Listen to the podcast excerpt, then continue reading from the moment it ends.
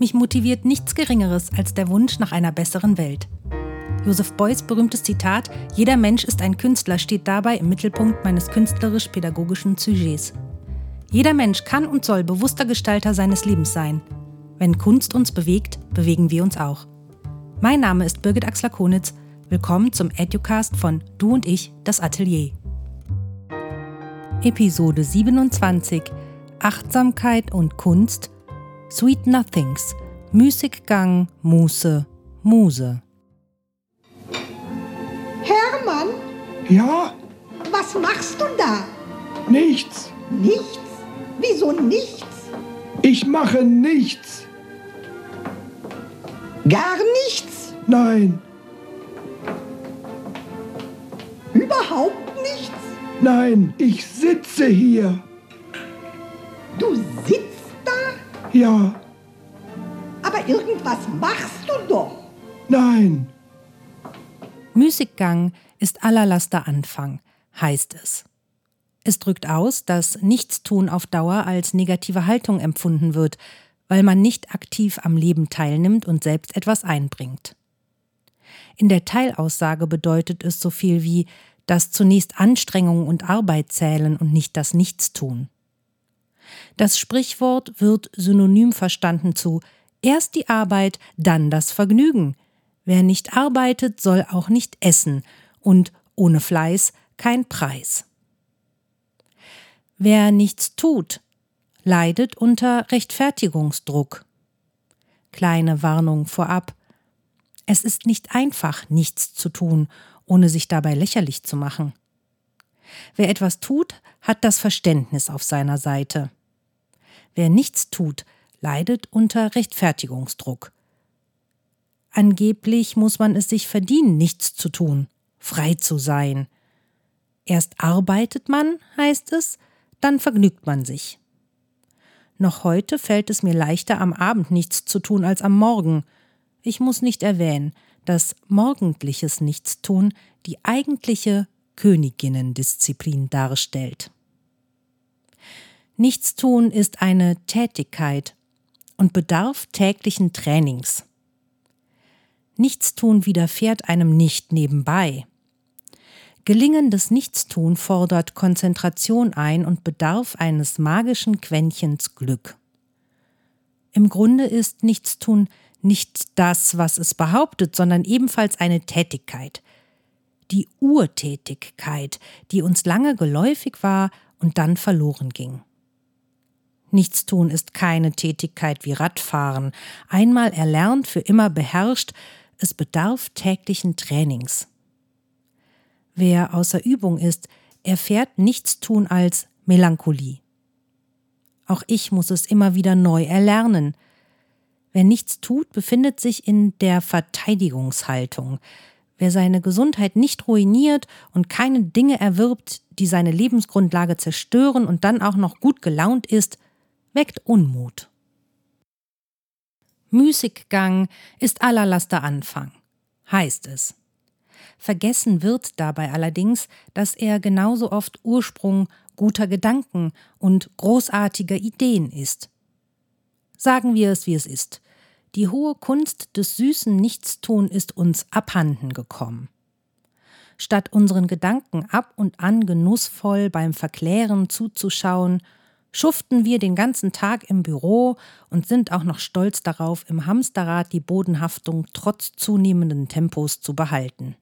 Chapeau. Aber dumm.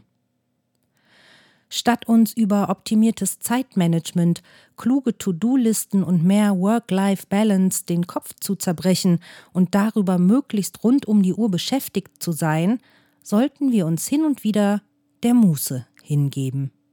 Übrigens, mit ganz famosen Effekten. Müßiggang oder dessen ordinäre Schwester, die Langeweile, werden gemeinhin unterschätzt. Wo Langeweile herrscht, regiert angeblich immer sofort Trübsinn im Gemüt, geistiger Leerlauf, Ödnis im Oberstübchen. Ein schauderhafter Gedanke.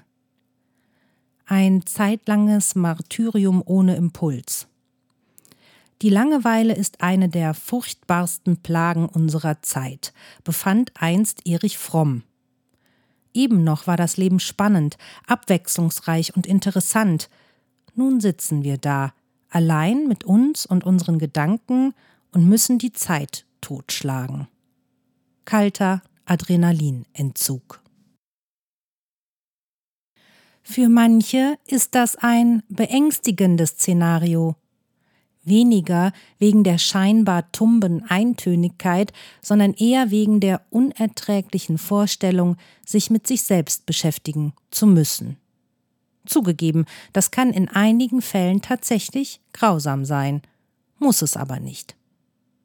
Alex Paugett, Professor und Hirnforscher an der Universität von Rochester, forscht schon eine Weile auf dem Gebiet der Mußestunden und kam zu dem Schluss, die besten Entscheidungen treffen wir unbewusst, also ohne große Anstrengungen und Leistungsdruck. In dieselbe Kerbe schlägt auch Gottlieb Guntern. Der Schweizer Psychiater und Kreativitätsforscher ermittelte schon vor einer ganzen Weile, Entspannung und Zerstreuung sind das A und O, damit kreative Gedanken aufblühen können. Schon ein simpler Spaziergang zwischendurch hilft, dass wir besser lernen, klarer denken, mehr Ideen bekommen. Das heißt, Müßiggang regt die Hirnfunktionen an. Zahlreiche Künstlerinnen, Dichterinnen und Gelehrtinnen hatten dieses Verlangen nach Kurzweil und suchten die Ablenkung vom Alltag in der Natur. Friedrich Nietzsche zum Beispiel wählte das kühle Klima des Engadin, um also sprach Zarathustra zu schreiben. Richard Wagner fand in den Gärten der Villa in Ravello die Inspiration für das Bühnenbild des zweiten Aktes seiner Oper Parsival. Und die ostitalienische Stadt Ravenna, direkt an der Adria gelegen, inspirierte schon Dante Alighieri, Lord George Gordon Byron und Gustav Klimt. Langeweile ist besser als ihr Ruf. Nur allzu oft steht der Müßiggänger und Langweiler mit dem Nichtsnutz und dem Faulenzer ohne Arbeitsethos auf einer Stufe. Man denke nur an die Novelle des Dichters Josef von Eichendorff aus dem Leben eines Taugenichts. Doch das deutsche Pflichtbewusstsein und der Ethos dahinter führen zu einem gefährlichen Irrglauben.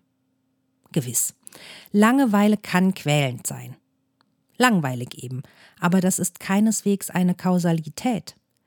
Wer die untätige Auszeit und Mußestunde als unnütze Zeitverschwendung verunglimpft, übersieht leider deren wertvolle Kehrseiten. Wer einfach mal nichts tut und sich freudig der Langeweile hingibt, der trainiert seine Fähigkeit, sich in Geduld zu üben, bekommt die Chance, kreativ zu werden findet Zeit zu beten oder zu meditieren, kann sich selbst besser kennenlernen. Schon Friedrich Nietzsche erkannte, man erntet als Lohn für vielen Überdruss, Missmut, Langeweile jene Viertelstunden tiefster Einkehr in sich und die Natur. Wer sich völlig gegen die Langeweile verschanze, verschanze sich somit auch gegen sich selbst auch Johann Wolfgang von Goethe konsultierte pointiert, wenn die Affen es dahin bringen könnten, Langeweile zu haben, so könnten sie Menschen werden.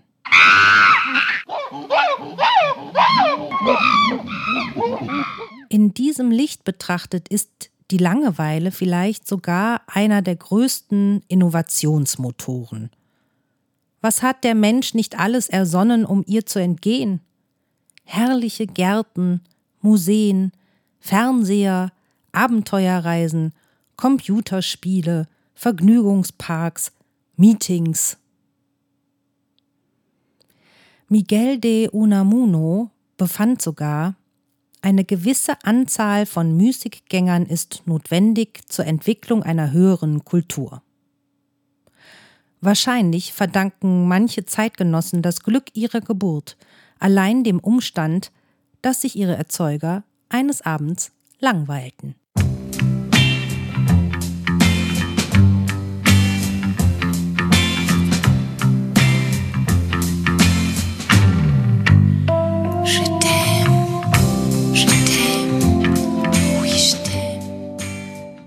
Ja, tatsächlich, die Langeweile kann ein spannendes Abenteuer sein, mit ungewissem Ausgang inklusive.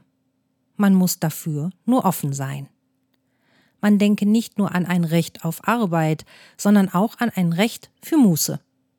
Das gelte vor allem für die Rastlosen, die Geschäftigen, die auf Leistung gepolten Menschen, die meinen, alles müsse einen Nutzen haben und Faulheit sei falsch.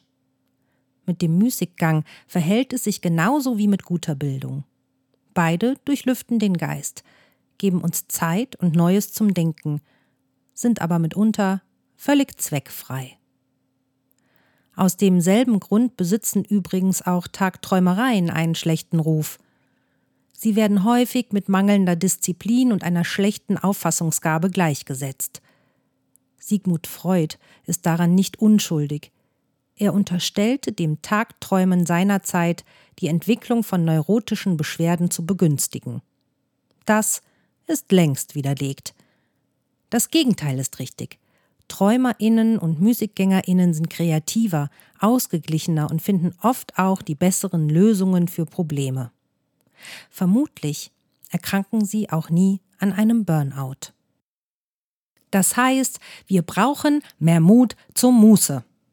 Nur allzu oft erliegen wir der eitlen Illusion, für eine gewisse Zeit nicht erreichbar zu sein oder keine Entscheidungen zu treffen, würde den Untergang des Abendlandes einleiten oder uns sozial isolieren. Ein fast schon hysterischer Kurzschluss, der sich leicht falsifizieren lässt. Nicht wenige stellen nach ihrer Rückkehr aus dem Urlaub verblüfft fest, egal wie lange sie weg waren, die Firma hat überlebt die Freundinnen sind noch da und es gibt ein Leben nach der Auszeit. Weil Langeweile und Mußestunden auf viele so bedrohlich wirken, bekämpfen sie diese sofort mit Zuständen heftiger Ablenkung. Sie schalten die Glotze an, gehen joggen oder shoppen, stemmen Hanteln, telefonieren, simsen, was sich an Bahnsteigen und Bushaltestellen vortrefflich beobachten lässt – oder dressieren sonst wie den inneren Schweinehund. Wir sehen uns nach Abwechslung, Heiterkeit und Trubel und vergessen, dass man sich auch in Gesellschaft und Aktion bestens langweilen kann. Jeder und jede der oder die schon einmal auf Partys gepilgert, über Vernissagen geschlendert ist oder Kongresse besucht hat, weiß, wie öde das sein kann. Belanglose Gespräche zu führen, über das Wetter zu plaudern und über die Kurven des Börsenkurses oder die der Besucherin in der Ecke hinten links zu dozieren. Dabei braucht unser Körper von Zeit zu Zeit genau das. Runterkommen. Gelassen werden. Schweigen und eben den Gedanken beim Verklären zusehen. Was viele nicht wissen, der Müßiggang war einst ein Privileg des Adels. Seien wir doch froh, dass wir alle ihm heute frei nachgehen dürfen. Und lebensklug ist es auch. Müßiggang ist eine Ode an die Ödnis, und das Prinzip ist weltweit bekannt. Im Italienischen spricht man von il dolce far niente, dem süßen Nichtstun. Fun Fact: Das Titelbild dieser Episode ist Namensgeber Dolce far niente, also known as Sweet Nothings, aus dem Jahr 1904, stammt von John William Godward. Er stammte aus einer angesehenen Londoner Beamtenfamilie, die seinen Wunsch, Künstler zu werden, missbilligte. 1922 starb Godward nach einem Suizidversuch im Alter von nur 18 Jahren. Als Grund für seine Selbsttötung soll er angegeben haben, die Welt sei nicht groß genug für ihn und Pablo Picasso. Sein bekanntestes Gemälde ist Sweet Nothings und befindet sich in der Sammlung von Sir Andrew Lloyd Webber.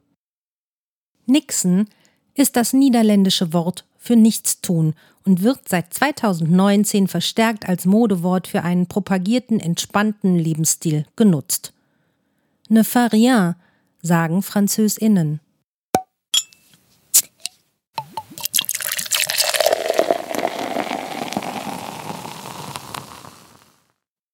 Kalsari Kenit ist eine aus Finnland stammende Entspannungstechnik, es bedeutet übersetzt so viel wie sich in Unterhosen daheim alleine betrinken.